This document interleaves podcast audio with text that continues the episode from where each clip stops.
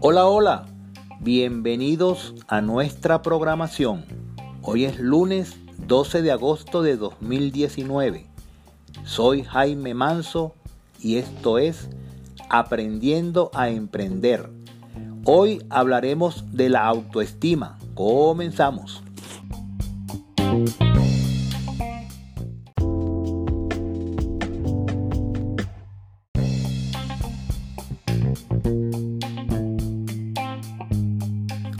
Imagínate que vas a tu estacionamiento un domingo por la mañana y en lugar de tu carro te encuentras un auto lujosísimo, el más moderno que hayas visto.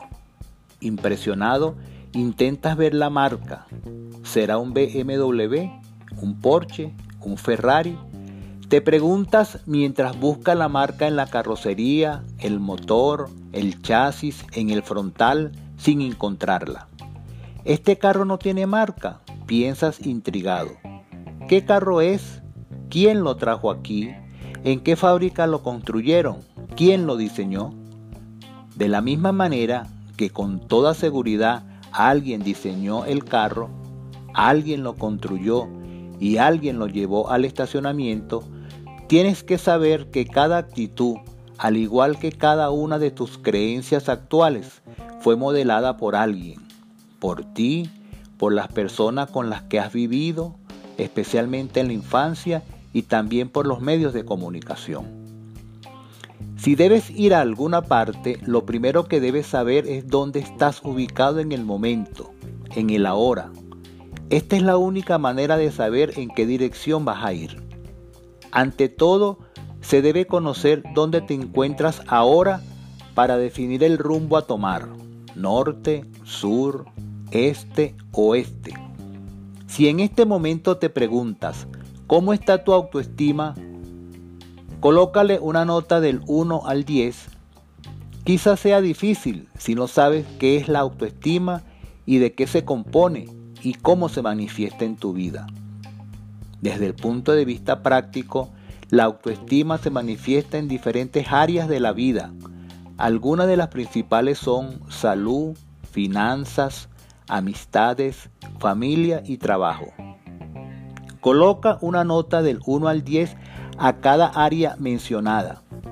Piensa atentamente en cada una de ellas. Piensa detenidamente, por ejemplo, en salud no es lo mismo no estar enfermo que estar sano.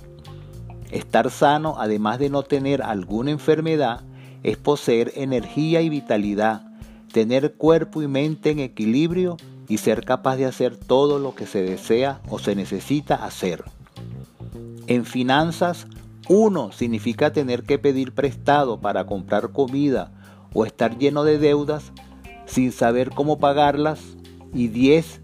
Vivir el resto de tus días con tus familiares con buena calidad de vida porque generaste todo lo que necesitas para hacerlo. En amistad, no es tener muchos amigos, sino que el grado de amistad que existe sea profundo, beneficioso y que exista mucha confianza. En la familia, lo importante es la armonía que exista entre todos los integrantes de la misma. En la profesión o negocio significa si estás contento con lo que haces o solo trabajas por dinero. Al tener lista la puntuación, súmalas y el resultado multiplícalo por dos. Si lo hiciste de manera sincera y no te estás autoengañando, el número obtenido es tu porcentaje de autoestima en la actualidad. Conocer tu nivel de autoestima será de gran ayuda, ya que al entender dónde estás ubicado en el presente, sabrás el rumbo que desearás tomar y el lugar a donde querrás llegar. El aumento de un solo punto en tu autoestima significa una gran diferencia en el resultado y en todo lo que vas a conseguir en la vida.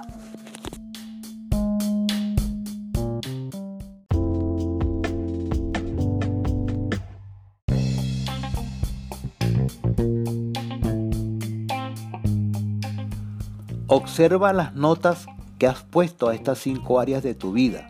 ¿Cuál es la mejor? ¿Cuáles son buenas? ¿Cuáles son malas? ¿Cuál es la peor? reflexiona sobre las áreas que podrías mejorar. Lo ideal es equilibrar todas las áreas aunque eventualmente haya una con mayor nota. Procura mejorar las áreas de tu vida con baja nota. Responde estas preguntas. ¿Cuál es el ámbito de tu vida en el que te gustaría trabajar hoy? ¿Te gustaría mejorar tu salud, finanzas, relación con la familia, tus amistades, tu emprendimiento o profesión? ¿En qué área te sientes satisfecho? La respuesta a esta pregunta genera gratitud, que es la madre de todos los sentimientos. Recuerda que es muy provechoso saber dónde estás para a partir de allí saber cuál es el rumbo a tomar. De igual modo, es bueno que sepas cuál es el ámbito de tu vida donde te gustaría trabajar para mejorar tu autoestima. También ver cuál es la parte donde estás mejor y que te deja satisfecho. En este caso, debes ser muy agradecido.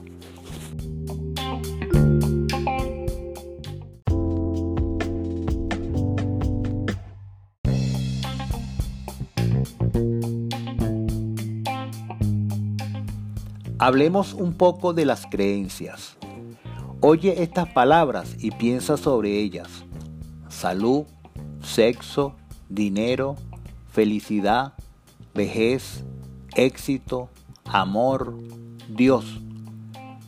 Lo que has pensado sobre esas palabras son tus creencias.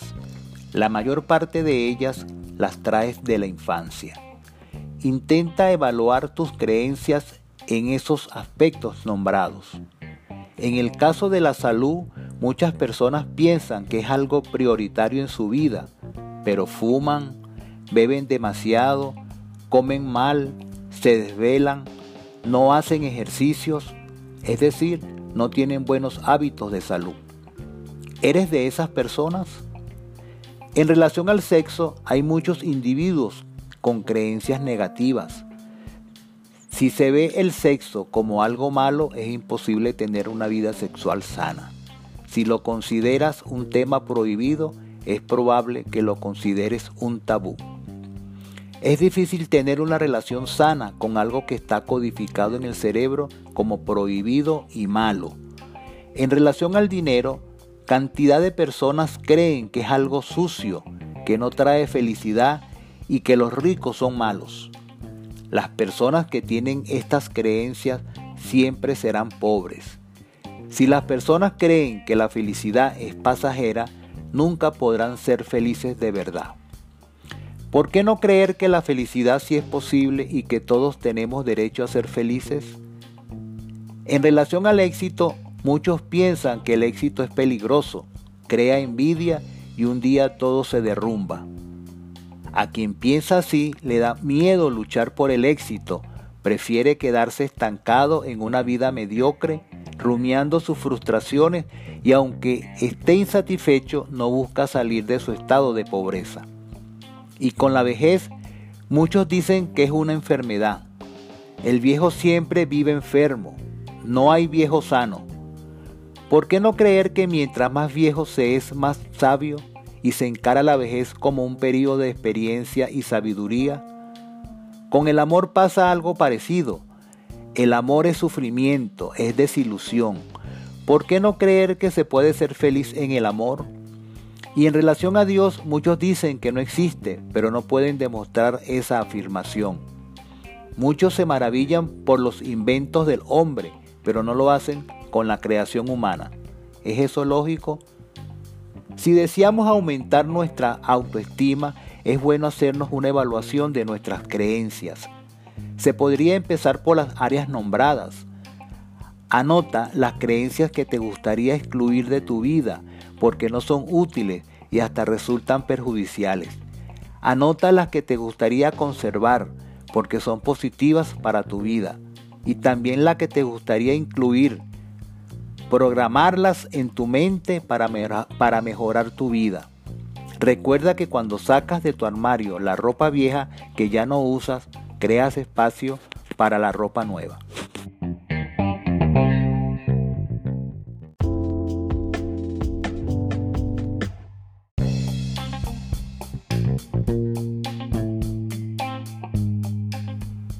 Finalmente, Según Reni Jagoseski, el desarrollo de la autoestima se logra vigilándonos, atendiéndonos, conociéndonos, aceptándonos, valorándonos, confiando en nuestras capacidades, relacionándonos adecuadamente con el mundo sin sacrificar lo que somos, descubriendo nuestro propósito de vida, viviendo en el presente, desarmando y reconstruyendo nuestros mapas del pasado, incorporando alegría a nuestro día a día, responsabilizándonos por todo lo que pensamos, sentimos y hacemos, viviendo conscientemente, venciendo el falso orgullo que nos impide reconocer los errores, definiendo reglas y valores efectivos y coherentes, integrándonos al mundo con actitud flexible, abandonando el autoabandono, la comodidad y el facilismo, descubriendo lo que nos beneficia y lo que nos destruye, dejando de engañarnos, poniendo a un lado la tendencia a compararnos, a segregar, humillar y destruir. Es eso y mucho más lo que se necesita. No se desarrolla la autoestima por el solo hecho de querer hacerlo, aunque ese sea el primer paso. Se requiere un compromiso a fondo, honestidad, fuerza y mucha paciencia. El emprendedor que desarrolla su autoestima tendrá mucho éxito en su negocio, le irá bien en su vida comercial, su vida profesional y su vida familiar.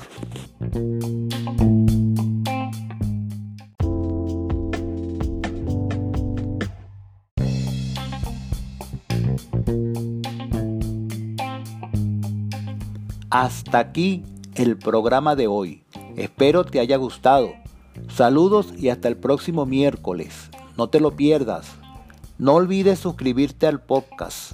Esto me ayudará mucho a seguir haciendo nuevos programas. Invita a tus amigos a suscribirse.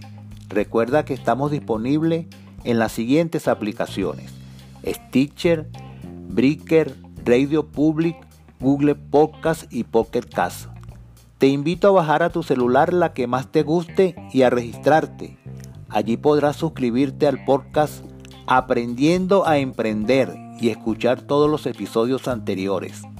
También puedes ayudarme divulgando los programas entre tus conocidos, amigos y familiares. Recuerda que estamos saliendo al aire los días lunes, miércoles y viernes de cada semana. No lo olvides. Todas las opiniones y comentarios son bienvenidos a través del correo mi escuela de negocios gmail.com mi con Y o por el Twitter arroba jmanso752.